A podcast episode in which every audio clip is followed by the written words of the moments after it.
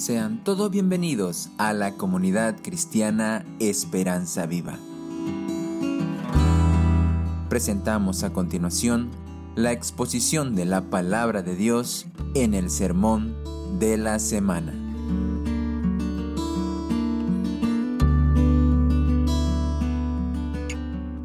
¿Es Pedro la roca sobre la cual el Señor estableció su iglesia?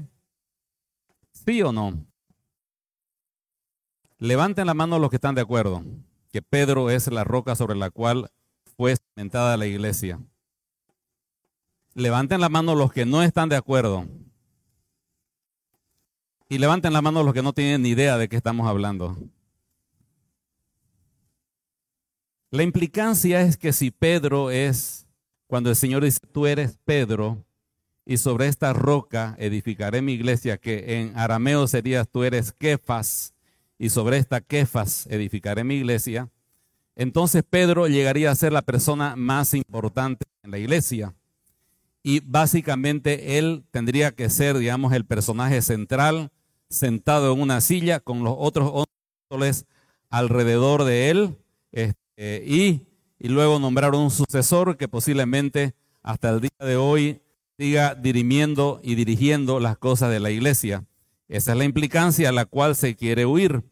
Por lo tanto, muchos cristianos han decidido decir, Pedro no es roca y lo que está diciendo el Señor Jesús no tiene nada que ver con Pedro y por lo tanto este, se trata de otra cosa, posiblemente la declaración de Jesús. Es importante que podamos responder a esta pregunta porque posiblemente usted se la encuentre en el futuro y debe tener una respuesta buena. Ahora, aquellos que dicen de que Pedro no es la roca, eh, argumentan de que hay muchos pasajes en la Biblia donde claramente se dice de que la roca es Jehová y la roca es Cristo. En el Antiguo Testamento, por ejemplo, Salmo 18 dice, Te amo, Dios, fortaleza mía, roca mía, castillo mío y mi libertador. Y el mismo apóstol Pedro, entre muchos, cuando escribe en su primera epístola a Pedro, capítulo 2, versículo 4, claramente él dice de que la roca es Cristo, que Él es la piedra fundamental desechada por los edificadores. Buenos argumentos, ¿no es cierto? Por otro lado, el Señor no dijo sobre ti edificaré la iglesia, lo que Él dijo fue, tú eres Kefas y sobre esta Kefas edificaré mi iglesia. Luego, el otro argumento es que Pedro era una persona llena de errores. Eh, cometía muchos errores, especialmente con la lengua. Él dijo, aunque todo el mundo te niegue, yo Señor no te negaré. Yo, yo lo voy a hacer. Y le negó tres veces, ¿no? Luego manda que camine sobre las aguas. ¿Y qué pasó? Acabó hundiéndose en las aguas. Aquí mismo, él dice, tú eres el Cristo, el Hijo del Dios viviente.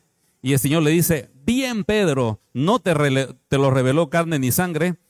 Y lee unos versículos más abajo, 22, 23 y el Señor le tiene que decir, apártate de mí, Satanás, le dice a Pedro.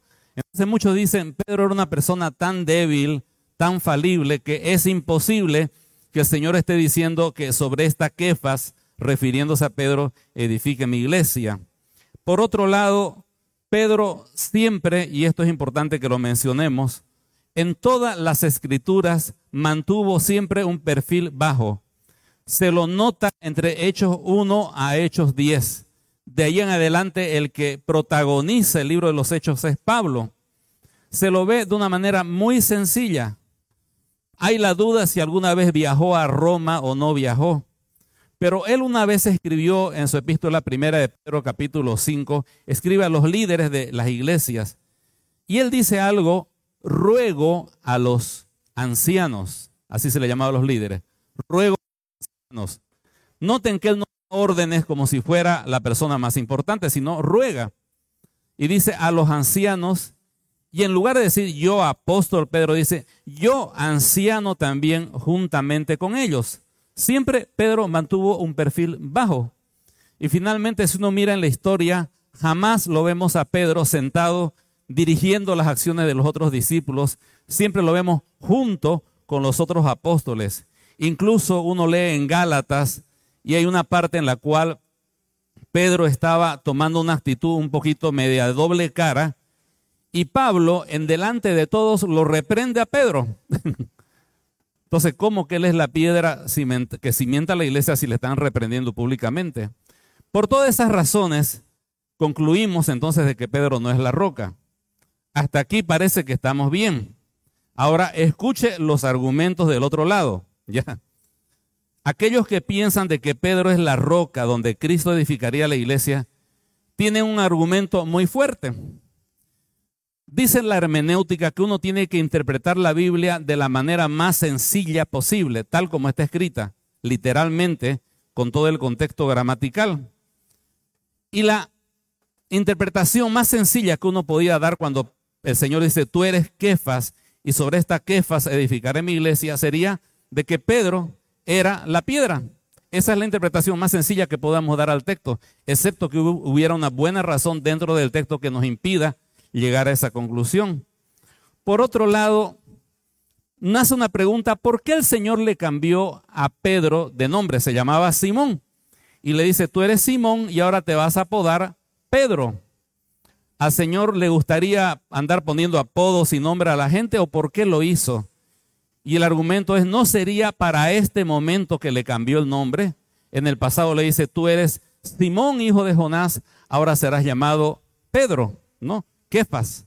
No sería, es como si le dijera, ¿te acuerdas cuando te cambió el nombre en el pasado? Bueno, ahora tú eres Kefas, es el nombre que te di, y sobre esta Kefas edificaré la iglesia. Entonces, en ese caso se está refiriendo a Pedro. ¿no? Por otro lado, ¿para qué le diría esa frase? Tú eres Kefas y sobre esta Kefas es que le gusta al Señor hacer juego de palabras, le divierten los trabalenguas y los acertijos, o es que tenía un propósito específico al decir, tú eres Kefas y sobre esta Kefas edificaré mi iglesia.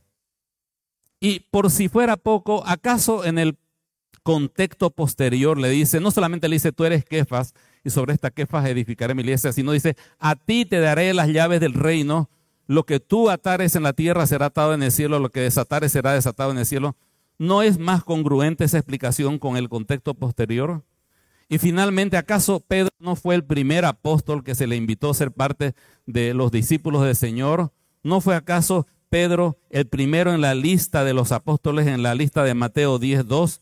¿No fue el primero que confesó que Jesús era el Mesías? ¿Acaso no fue el primero que lo vio de entre los discípulos a Cristo resucitado?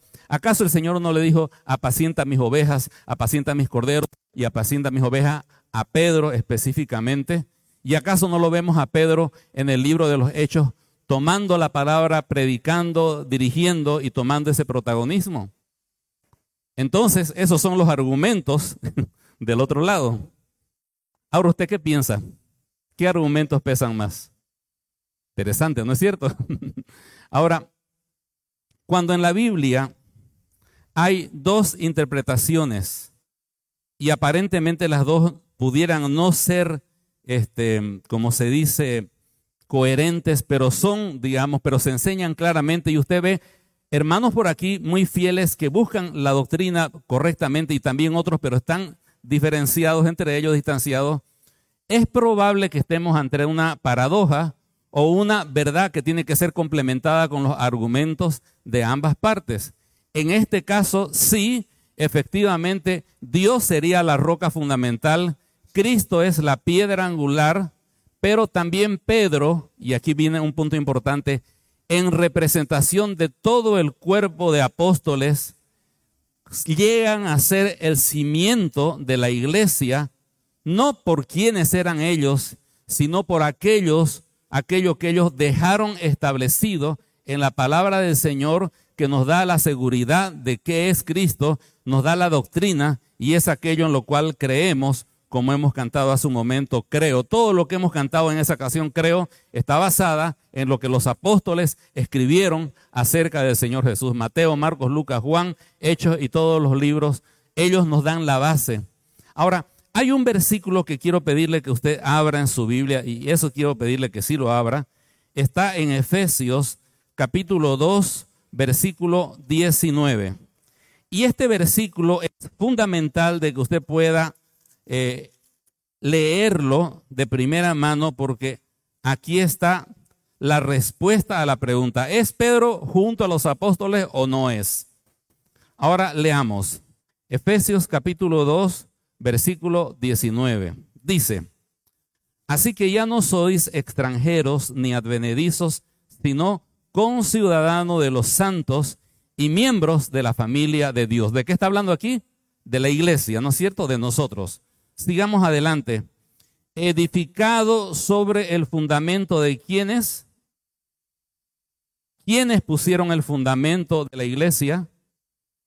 Los apóstoles y los profetas. Note que no dice edificado sobre el fundamento de Pedro, sino en plural dice de los apóstoles, quienes escribieron todo el Nuevo Testamento de tal manera que hoy nosotros como iglesia podamos tener seguridad en qué creer y cómo creer y cómo vivir esa práctica. ¿Quiénes fueron ellos?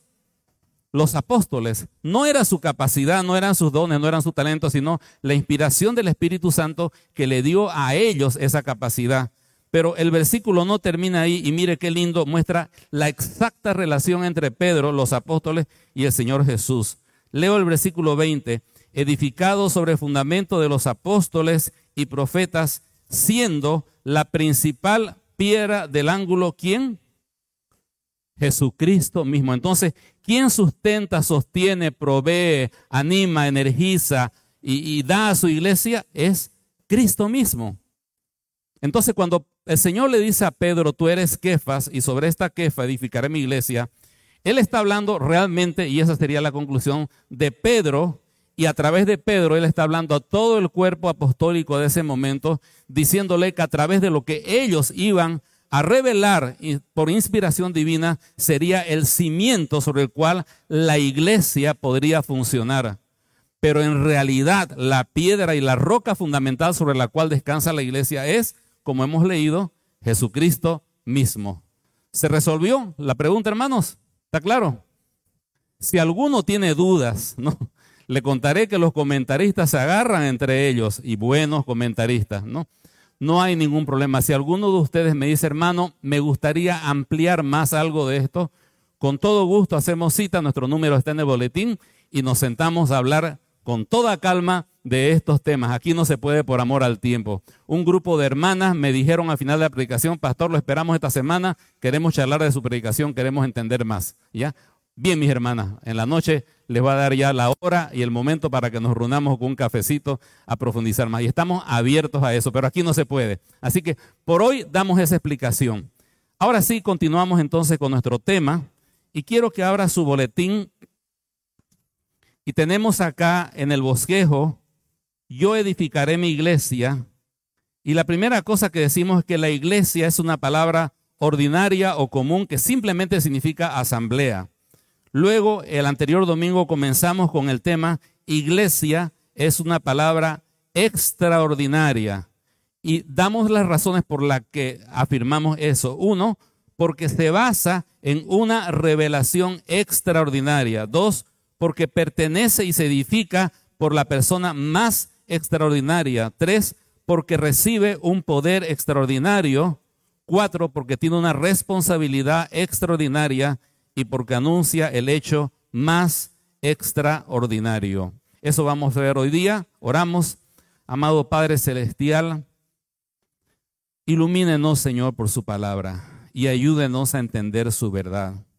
Denos una comprensión que no solamente sea, Señor, racional, sino espiritual.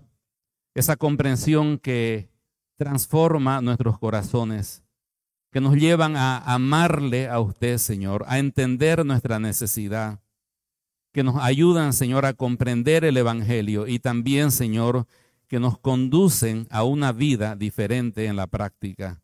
Toque, Señor, a través del mensaje de hoy toda nuestra vida, nuestras actividades, nuestra familia, trabajo, pasatiempos, que todo sea, Señor, afectado positivamente por su palabra. En el nombre del Señor Jesús. Amén.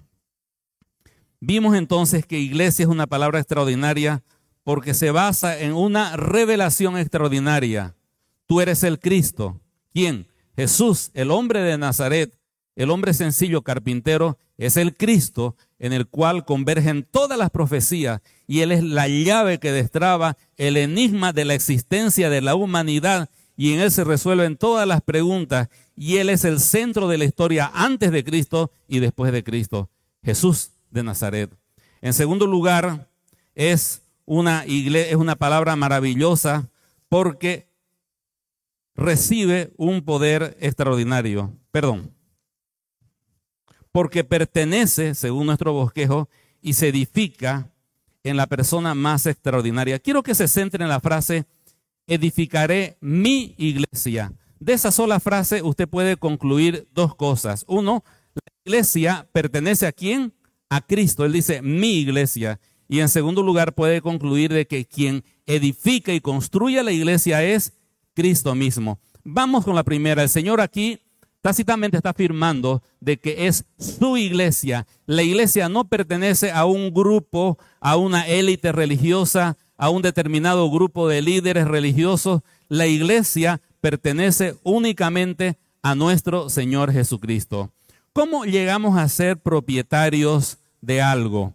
De tres maneras. Alguien nos puede regalar ese objeto, digamos un teléfono, o Podríamos fabricarlo nosotros el teléfono, muy poco probable, pero podría ocurrir. En ese caso seríamos los propietarios del teléfono por creación. Y en tercer lugar, lo más sencillo, por compra. Vamos y compramos el objeto, pagamos un precio y es nuestro. ¿De qué manera el Señor puede decir, edificaré mi iglesia? ¿De qué manera el Señor puede afirmar ser el propietario de la iglesia? De las tres maneras. En primer lugar, por herencia. Él recibió del Padre la iglesia como un regalo. Si usted lee íntegramente capítulo 6 y capítulo 17 de Juan, notará que continuamente el Señor habla de aquellos que me han sido dados. Especialmente en el capítulo 17 de Juan dice, aquellos que me diste, aquellos que me diste. Y detrás de esa frase está la hermosa doctrina que enseña que cada creyente que pertenece a la iglesia es un regalo que el Padre ha dado a su Hijo amado. Y eso es algo precioso, porque cuando alguien que amamos nos regala algo, aunque sea una notita escrita en un papel que nos dice algo lindo, lo valoramos y lo guardamos no tanto por lo que vale, sino por quién nos lo dio y la ocasión con la cual nos los dio. De la misma manera, nosotros no tenemos un valor intrínseco, pero por el hecho de que somos el regalo del Padre al Hijo y somos la novia que el Padre preparó para su Hijo, usted y yo delante de Cristo somos el regalo más precioso. Somos de Cristo, la iglesia es de Cristo porque es un regalo del Padre al Hijo. Por otro lado, la iglesia es propiedad de Cristo porque Él la hizo, Él la creó, Él la fundó y Él la estableció. Él llamó a cada uno de sus discípulos, Él entrenó a sus discípulos, él envió a sus discípulos a establecer la iglesia y les proveyó del Espíritu Santo y de su palabra para que la iglesia pudiese iniciarse. Entonces Él es dueño de la iglesia porque nadie más que Él la comenzó. Y finalmente Él es dueño de la iglesia, y esta es la verdad más gloriosa, porque Él la compró al precio de su sangre. Él pagó un precio por nosotros. Dice Hechos 20, 28 esa verdad de que Cristo compró a la iglesia con su sangre. La misma verdad se ve en 1 Corintios 6, 20. Así que la iglesia pertenece a Cristo y a nadie más por compra, por heredad y por creación. Ahora, la otra cosa que vemos aquí en esta frase es, yo edificaré mi iglesia.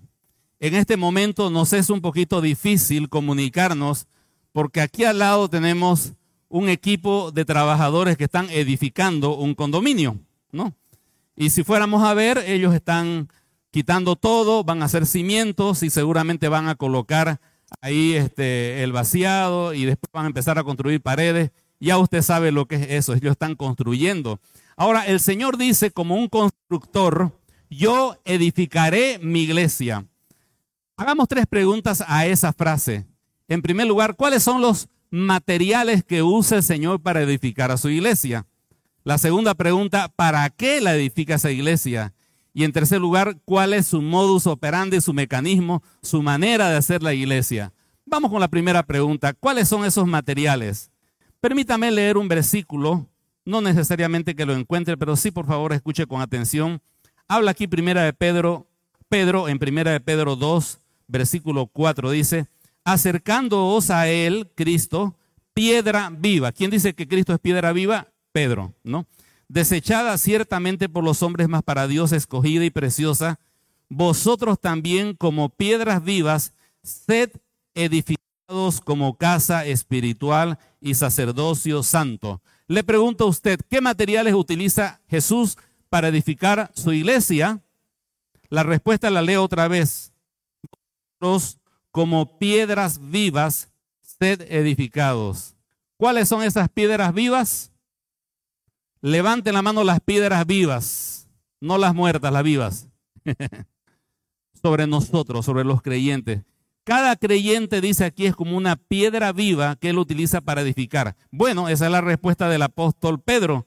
El apóstol Pablo dice lo mismo en Efesios 2.20 dice, y ya lo hemos leído, edificado sobre el fundamento de los apóstoles y profetas, ya vimos eso, siendo la principal piedra del ángulo Jesucristo mismo, en quien todo el edificio, bien coordinado, va creciendo. ¿Cuál es ese edificio, Pablo? Le preguntaríamos. Para ser un templo santo en el Señor, en quien vosotros también sois juntamente edificados. ¿Cuál es el material que usa el Señor para edificar a su iglesia? Ladrillos, cemento, tejas, tijeras, vigas. ¿Qué usa Él? Nosotros. Quiero que en este momento señale con su dedo la parte de este lugar que más le gusta. Cualquier cosa. A ver, señale la parte del templo que más le gusta. A ver, sin miedo. A mí me gusta la batería, a mí me gusta la cámara, a mí me gusta el púlpito, ¿ya? Señale la parte del templo que más le gusta. Bien, aquí algunos han señalado la tarima. Ahora voy a cambiar la pregunta. Señale o tome de la mano a la parte de la iglesia que más le gusta. Correcta la respuesta, está agarrando a toda su familia. Porque la iglesia no son cosas. Si usted agarró a su hermano, a su esposa, a su hijo, a alguien que ama en la iglesia, esa es la iglesia. La iglesia está construida por personas. Mañana la iglesia, ¿dónde va a estar? En la oficina, en el trabajo, ya usted sabe. ¿Para qué? Pedro dice que somos edificados para ofrecer servicios espirituales. Salvó para que usted pueda glorificarle a Él traer gloria a su nombre. Y esos sacrificios no siempre son las canciones que cantamos acá, pero la vida que lleva allá afuera, un testimonio que no es fácil llevarlo, ese es un sacrificio que glorifica a Dios. Y Pedro contesta la pregunta, para ser un templo santo en el Señor, y dice, para morada de Dios en el Espíritu. ¿Cuál es el propósito del templo? Que la presencia de Dios por su Espíritu Santo viva y resida en su iglesia de tal manera que el mundo pueda ver a Cristo y pueda ver la gloria de Dios a través de nuestro diario vivir, a través de nuestra normal hacer las cosas, el trabajo, el estudio y las actividades que nos traen recreación, todo eso debe reflejar la presencia del Espíritu Santo en la vida de las personas. ¿Cómo, sería la última pregunta, el Señor edifica su iglesia? Bueno, ya lo dijimos, Él murió por ella, Él resucitó para ella, él dio de su Espíritu Santo a la iglesia, Él proveyó su palabra, Él dio apóstoles, profetas, evangelistas, pastores y maestros para equipar su iglesia y a lo largo de todos estos años ha estado haciendo una serie de acciones y cada vez que una persona de allá afuera cree en Jesús, es Cristo edificando su iglesia. Cada vez que una persona llega a la iglesia para conocer más del Señor y es discipulada, es Cristo edificando su iglesia. Cada vez que usted bendice la vida de otro hermano, animándolo, fortaleciéndole, enseñándole la palabra, es Cristo edificando a su iglesia. Ayer los líderes de Oanza con los chicos y GZ eran Cristo edificando a su iglesia, los futuros eh, líderes de nuestra iglesia.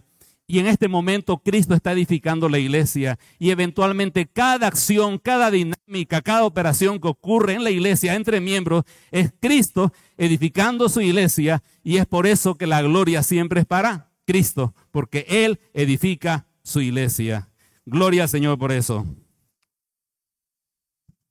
Es una palabra extraordinaria porque reside, recibe un poder extraordinario. El Señor dice una frase fundamental y enorme en, sentido y en significado doctrinal y teológico. Tú eres Pedro y sobre esta roca edificaré mi iglesia. A continuación, él pudo haber dicho cosas fundamentales, como que la iglesia iba a ser santa o la iglesia iba a llevar por las misiones el Evangelio y tantas cosas lindas que pudo haber hablado. ¿Qué fue lo que consideró el Señor fundamental? Creo que voy a cambiar de micrófono.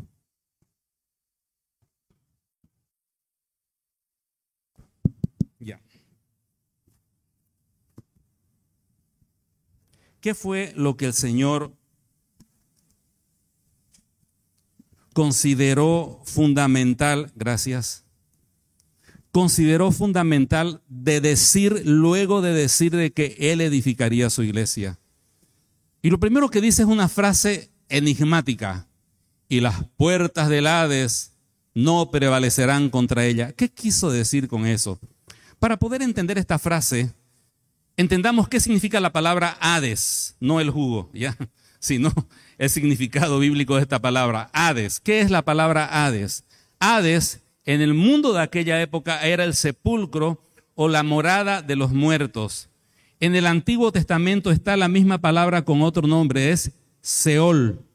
Menciono, cuando, Pedro predica acerca del Señor Jesucristo, él dice, ¿se acuerdan que el rey David dijo en un salmo, no dejarás en mi alma en el Hades. Y uno va a ver el versículo al cual hace referencia Pedro en el Antiguo Testamento, que es Salmo 16, 10, y dice lo mismo, pero con una pequeña diferencia, no dejarás mi alma en el Seol. Entonces, Seol en el Antiguo Testamento era el lugar donde vivían los muertos, parece una contradicción, donde estaban los muertos, ¿no es cierto?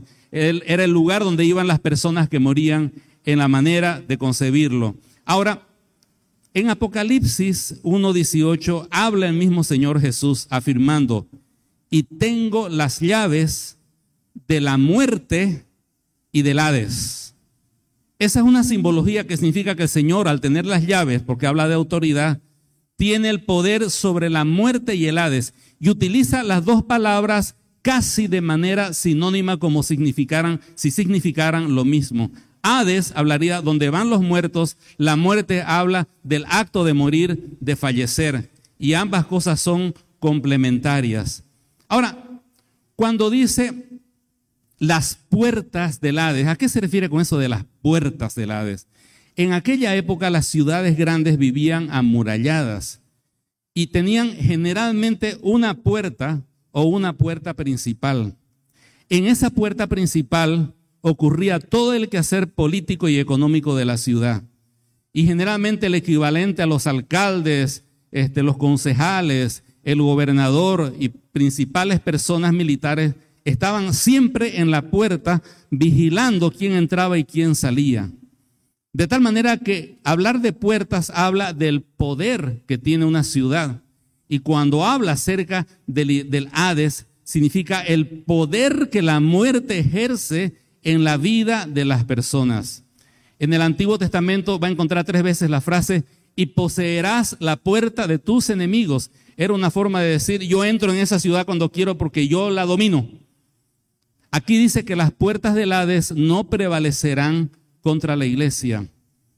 Y aquí viene la pregunta, ¿por qué el Señor habla acerca de la muerte inmediatamente luego de hablar de fundar su iglesia, como si fuera el aspecto más importante.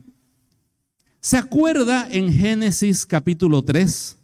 Está comenzando la humanidad y ahí tenemos nuestro primer problema, ¿sí? Lo tiene en mente, se le llama la caída.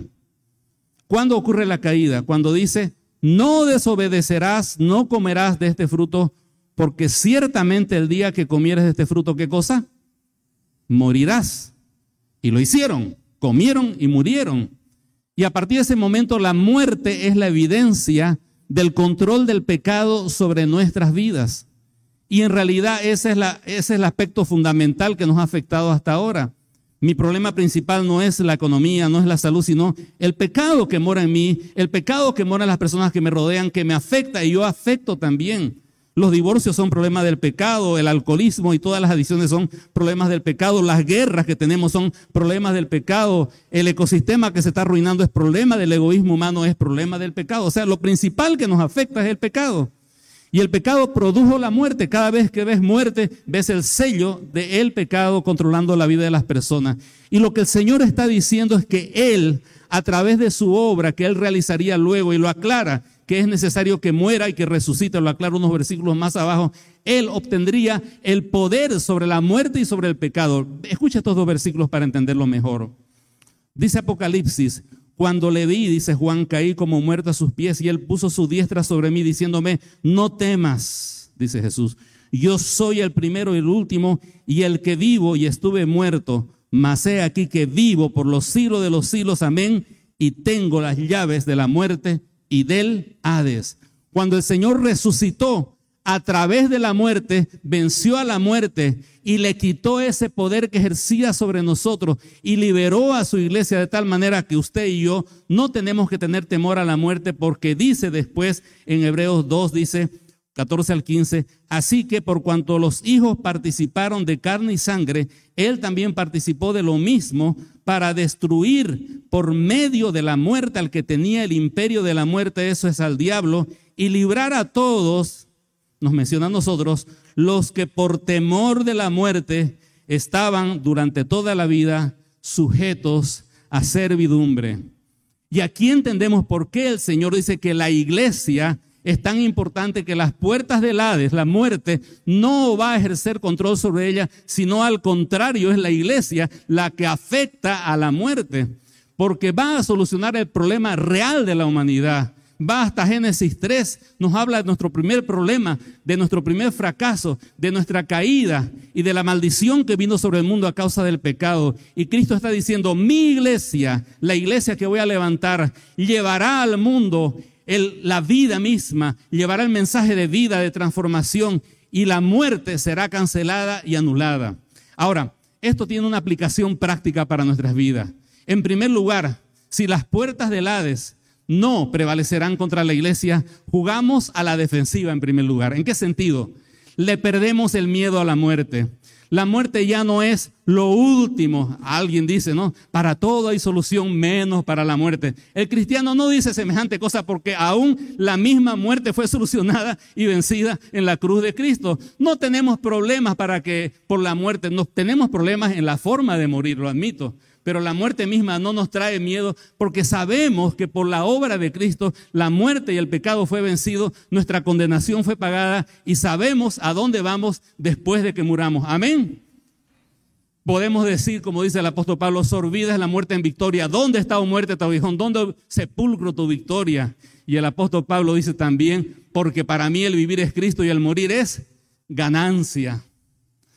La iglesia perseguida de la China Muchos de los chinos cristianos mueren a causa del Evangelio. Son perseguidos y encarcelados. Los chinos, como muchos otros de parte de la iglesia perseguida, han demostrado de que la muerte ya no se enseñorea sobre ellos. Le digo una frase que ellos dicen. Ellos dicen, si usted me encarcela, me libera para compartir abiertamente el Evangelio. Si, se si me ponen en confinamiento y solitario, me permite meditar en las escrituras y orar. Si me golpea, me permite glorificar a Dios. Si se apodera de mi casa o granja, me está liberando para viajar por todo el mundo a difundir el Evangelio. Si me mata, me está enviando a la gloria. no hay nada que usted pueda hacer para quitarme esa victoria que el Señor me dio en la cruz, ni siquiera la misma muerte. Pero no solamente jugamos a la defensiva, jugamos a la ofensiva, porque cada vez que la iglesia va y predica el Evangelio y alguien cree en Jesús, literalmente esa persona pasa de muerte a vida. Entonces la iglesia es la mensajera de la vida que entra en las puertas del infierno, rescata a los cautivos, predica el Evangelio y los lleva a la vida por el poder y la gracia de Cristo, por el poder y la gracia de Dios. Así que no solamente jugamos a la defensiva, sino a la ofensiva. Gloria al Señor por eso. Tiene un poder extraordinario. Luego, la iglesia tiene una responsabilidad extraordinaria. Dice, y a ti te daré las llaves del reino de los cielos. todos esos chistecitos que usted ha visto de Pedro con las llaves en el cielo, cuidando el portón del cielo, se basan en esta frase mal entendida. Pero aquí no dice el Señor Jesús, a ti te daré las llaves del cielo, no, dice del reino de los cielos. Habla del accionar y de la dinámica de Dios aquí en la tierra. Dice, a ti te daré las llaves del reino de los cielos y todo lo que atares en la tierra será atado en los cielos y todo lo que desatares en la tierra será desatado en el cielo. Si usted viene aquí o a cualquier oficina y usted toca la puerta, normalmente hay un portero que le dice, este, ¿qué desea, señor? Deseo hablar con el gerente. ¿Tiene cita con él? Sí, por supuesto. Pase. O alguien quiere ocupar alguno de los espacios para hacer una reunión de grupo de crecimiento y obtiene la respectiva autorización y entra y dice, quiero ocupar el salón grande. ¿Tiene permiso? Sí. Entonces se le abre la puerta, ingresa y luego al terminar se vuelve a cerrar la puerta. Entonces, tener las llaves de algo significa la capacidad de permitir el acceso a las personas hacia algo. Pero también el tener las llaves implica el prohibir el acceso a alguien hacia algo. Eso lo podemos entender, es algo que todos los días lo vemos. Ahora, cuando el Señor le dice a Pedro, a ti te daré las llaves del reino, le está diciendo, a ti Pedro te daré la facultad de poder abrir el Evangelio de la palabra del Señor y el acceso al, al reino de los cielos a las personas. La pregunta es, ¿cómo Pedro ejerció esas llaves? ¿En qué momento las utilizó?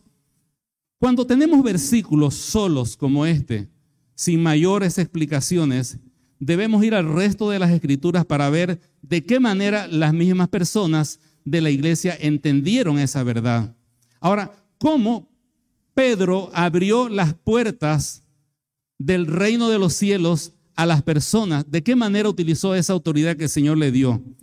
En Hechos capítulo 2 lo vemos predicando. ¿Quién fue el que tomó el liderazgo en la predicación?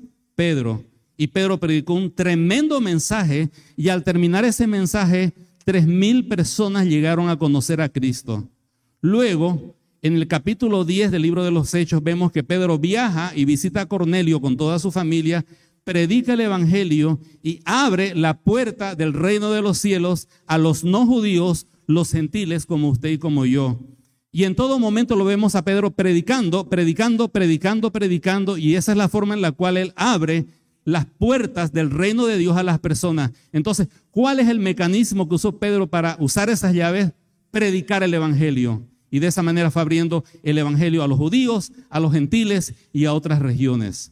En segundo lugar, dice, y lo que atares en los cielos, será, o lo que atares en la tierra será atado en los cielos, y todo lo que desatares en la tierra será desatado en los cielos. Estos versículos han generado una serie de doctrinas y prácticas muy extrañas. Pero tenemos que entender lo que está diciendo el Señor. En aquella época, los rabinos, los líderes judíos, utilizaban esta frase, atar y desatar, en el sentido de permitir y de prohibir. Vale decir, ellos escudriñaban la Torá, escudriñaban sus libros, y cuando alguien preguntaba, Rabí, ¿es permitido hacer tal cosa? Ellos decían, Sí, porque según esto y según lo otro así. ¿Y es permitido esto otro? No, está prohibido porque según nuestras leyes tal cosa. Y uno le podría preguntar a un rabino, rabino, ¿usted se inventa esas cosas en su mente? No, diría.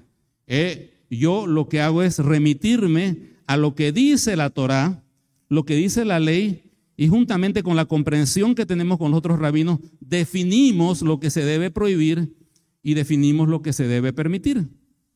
Cuando el Señor le dice a Pedro, y posteriormente se lo dice a todos los discípulos en Mateo 18, 18. Dice, de cierto digo que todo lo que atáis en la tierra será atado en el cielo y todo lo que desatáis en la tierra será desatado en el cielo. Si bien tiene un componente de disciplina y no amplío más porque no es el momento para hacerlo, pero principalmente lo que está diciendo el Señor es que a Pedro, a Juan, a Jacobo, posteriormente a Pablo, apóstol de Jesucristo, les daría la inspiración para entender la verdad del Evangelio, ellos nuevamente escribirían aquí en la palabra del Señor lo que ellos entendieron y mediante la comprensión de esto que ellos escribieron, vale decir la palabra del Señor, podemos entender qué está permitido y qué está prohibido. Y bajo esa perspectiva hay una aplicación práctica. Cuando una persona llega aquí a la iglesia y afirma creer en Jesús como su Salvador y se ve en su vida señales y frutos de un arrepentimiento genuino, nosotros como iglesia le permitimos el ingreso a la iglesia, le decimos, sí, según lo que entendemos en la palabra del Señor, usted, mi hermano, ha creído en Jesús, es un hermano genuino, es un hermano verdadero y nos gozamos en abrazarlo, en tenerlo entre nosotros e integrarlo a la iglesia. Y si es un nuevo convertido que pueda bautizarse, conocer del Señor, ser discipulado, ser abrazado, ser integrado a la iglesia de esa forma. ¿Entiende? Entonces, a través de lo que los apóstoles dejaron en claro, lo que se permite y lo que no se permite, nosotros hoy como iglesia de Cristo hacemos lo mismo con las personas, no en nuestro criterio personal, sino estrictamente rigiéndonos a lo que dice la palabra del Señor. Como también alguien puede venir aquí y decir, bueno, yo creo que Cristo es una buena opción, pero hay otras buenas opciones por allá afuera. Y yo creo en cada una de ellas tendríamos que decirle, no, mi querido amigo, usted no es parte de la iglesia, porque solamente a través de Jesús, por medio de su sangre, tenemos perdón de pecados y vida eterna. Y de esa manera la iglesia prohíbe y aprueba. No es perfecta, pero ocurre, y esa es la manera en la cual los apóstoles hicieron y practicaron. Hay una aplicación muy práctica. Los hermanos se están volviendo del tipnis. Si ellos han predicado el Evangelio a personas que nunca han escuchado el Evangelio, ellos están complementando este aspecto de las llaves del reino, porque ellos están abriendo a través de la predicación del Evangelio el acceso para que las personas puedan creer en Jesús. Pablo lo dice de una manera muy clara, ¿cómo creerán si no hubiese quien les predique el Evangelio? Y cada vez que usted y yo compartimos el Evangelio a las personas, les hablamos de Jesús, estamos complementando el trabajo de Pedro de abrir las puertas a esas personas específicamente. Y si esa persona dice, sí creo en Jesús, también lo integramos y queda entonces integrado a la iglesia. Entonces, la iglesia es la esposa de Cristo, es la administradora de las cosas del Señor. Usted y yo tenemos una tremenda responsabilidad. Si decidimos no predicar la palabra del Señor, y eso ha pasado en la historia de la iglesia, regiones completas quedarán sin escuchar el mensaje del Evangelio. La idea es, estamos haciendo una aplicación práctica de esas llaves, predicando el Evangelio, integrando a las personas, sí o no. Esa es la tremenda y gran responsabilidad que tenemos como iglesia. Y para terminar, es una palabra extraordinaria porque anuncia el hecho más extraordinario. Más abajo, en el versículo 21, vean su Biblia, dice que desde ese momento que dijo todo lo que acabamos de anunciar, desde entonces, estoy en el versículo 21, capítulo 16, comenzó Jesús a declarar a sus discípulos que le era necesario ir a Jerusalén y padecer mucho de los ancianos, de los principales sacerdotes y de los escribas y ser muerto y resucitar al tercer día. Subraya la palabra necesario. ¿Qué era necesario? Que padeciese, que muriese y que resucitase. Una pregunta que uno podría hacerse es, ¿por qué era necesario de que el Señor, el Cristo, la respuesta a la humanidad y la llave de todos los enigmas y la salvación enviada por Jehová Dios a la humanidad. ¿Por qué era necesario que ese personaje tan excelso y eterno tuviese que padecer y morir de una manera tan ignominiosa y humillante y luego resucitar? ¿Realmente era necesario? Para poder entender la necesidad que está hablando aquí el Señor Jesús de su muerte y su resurrección, Partiré de un supuesto muy popular afuera. Todas las religiones nos llevan a Dios. ¿Ha escuchado usted eso? Quizás lo ha dicho, no. Todas las religiones nos llevan a Dios. Supongamos que esa frase, todas las religiones nos llevan a Dios, fuese cierta. Entonces yo puedo agarrar de cualquier religión, digamos budista, ¿no? y me agarro de esa religión y sigo el noble camino óctuple con todas sus implicancias. Y si lo hago bien, probablemente llegaré a la salvación sin necesidad del cristianismo y sin necesidad del crucificado. ¿Sí o no? Sí es cierto que toda religión lleva a Dios. Pero si es necesario de que alguien tan excelso como Jesús muriese en una cruz, y que Él dice, yo soy el camino, no uno de los caminos, yo soy la verdad, yo soy la vida, entonces sería falsa la aseveración, todos los caminos nos llevan a Roma, ¿no? O todas las religiones llevan a Dios. Ahora, uno se puede preguntar, porque escuche bien, todas las religiones proponen que portándose bien estaremos mejor allá, ¿sí o no? Entonces lo que tenemos que hacer es portarnos bien y asistir y hacer algunas ceremonias, no importa qué religión usted señale.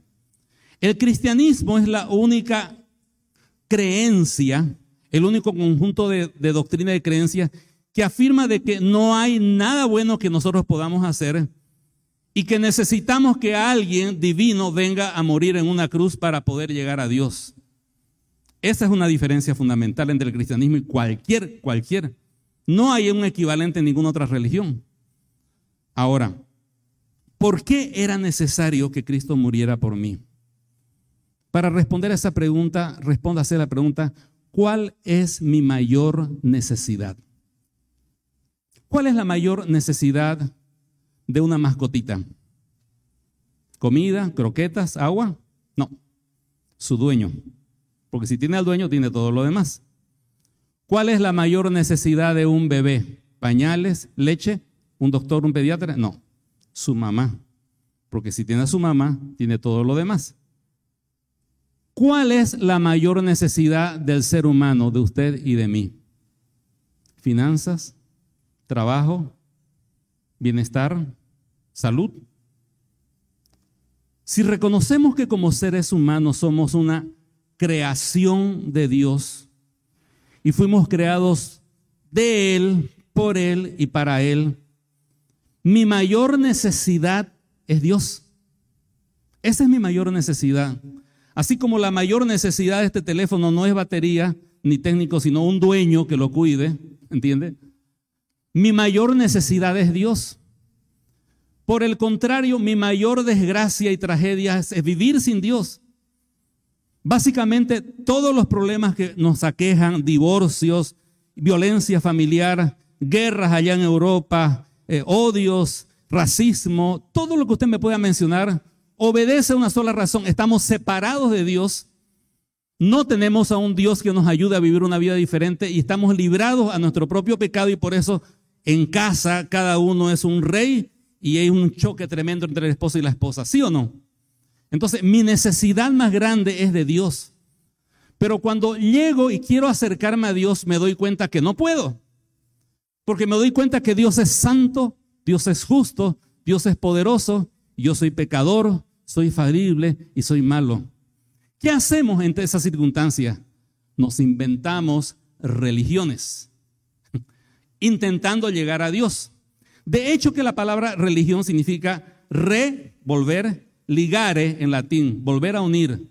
La palabra religión significa tratar de volver a unirme con Dios. La palabra religión reconoce en sí misma de que estamos separados de Dios.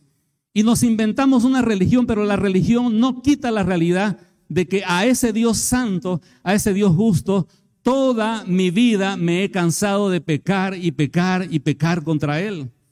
Levante la mano el que no ha pecado hoy día. O en la semana yo puedo recordar algunos momentos que cometí muchas cosas que tuve que decir, Señor, perdóname. Vivimos cada día de nuestra vida ofendiendo a Dios. Nuestra vida es una ofensa a Dios aún la actitud eh, enérgica y contraria de decir yo no creo en Dios, no me interesa, Dios no me interesa las cosas de la... O la actitud pasiva de decir yo no necesito de Dios, voy a la iglesia el domingo para cumplir con Él y el resto yo vivo como yo quiero y tengo mi Dios y creo a mi manera. No son revelaciones de un corazón sucio, perverso, que continuamente ofende y ofende y ofende a Dios. Pero si mi necesidad más grande es Dios, ¿Cómo puedo acercarme a ese Dios santo si yo soy intrínsecamente pecador? La respuesta es, no puedo. No hay forma de juntar lo santo con lo pecaminoso. No hay forma de juntar a Dios con el hombre, excepto que alguien se coloque entre ese Dios santo y yo pecador, pero que sea alguien que nunca haya cometido pecados.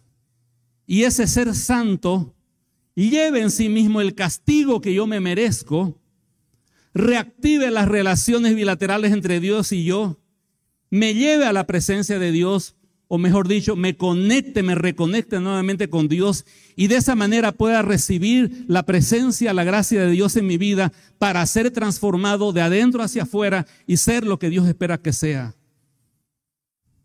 Entonces, Jesús dice, le era necesario padecer, morir y resucitar.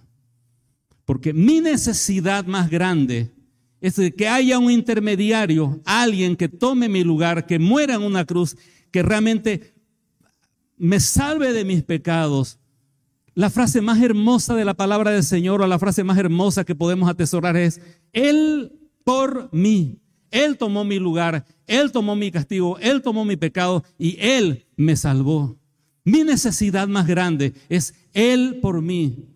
Y gloria al Señor, porque Él murió en la cruz por mí. Mientras que la religión se encuentra con un hombre que ha vivido toda su vida mal, como el ladrón de la cruz, que se ha cansado de pecar. La religión le pregunta, ¿te portaste bien? No. ¿Fuiste a la iglesia? No. ¿Hiciste las cosas correctas? No. Lo siento. No esperes nada en el futuro. Viene Cristo y le dice, ¿te portaste mal? Sí. ¿Puedes portarte bien? No. ¿Has hecho algo bien? No. ¿Eres pecador? Sí. ¿Sabes que te vas a condenar? Sí. Mi sangre, ti por ti. Yo en tu lugar. Si crees, puedes ser salvo. O como le dijo el Señor al ladrón de la cruz, cree y hoy mismo estarás conmigo en el paraíso. Mi querido amigo y hermano, ojalá que este mensaje sea de bendición para aquellos que aún todavía no han puesto su confianza en Jesús. Sépalo bien, con la autoridad de la palabra del Señor quiero decirle, no todos los caminos llevan a Dios. Hay uno solo que dijo, yo soy el camino, y solamente a través de él hay salvación y suple mi principal necesidad. Oramos. Amado Padre Celestial, gracias por este tiempo y siga, Señor, hablando a nuestros corazones, fortaleciendo nuestras vidas y ayudándonos a entender su verdad, amado Padre Celestial. Eh, pedimos por aquellas personas, Señor, que quizás están en ese proceso de poder entender su verdad. Pedimos que sea su Espíritu Santo el que les dé una comprensión espiritual. Y rogamos, Señor, que su iglesia pueda entender lo precioso, Señor, que es para usted su iglesia, la cual Cristo ganó con su propia sangre. Y le pedimos, Señor, que nos dé esa convicción, ese gozo, Señor, y podamos ah, tomar ese poder que se nos ha dado y asumir esa responsabilidad y ser verdaderamente de bendición, de vida y de luz al mundo. En el nombre de Jesús, amén.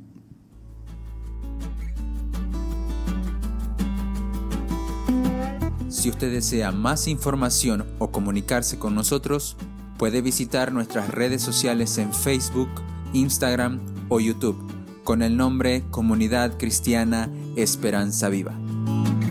Desde Santa Cruz, Bolivia. Gracias por escucharnos. Hasta la próxima.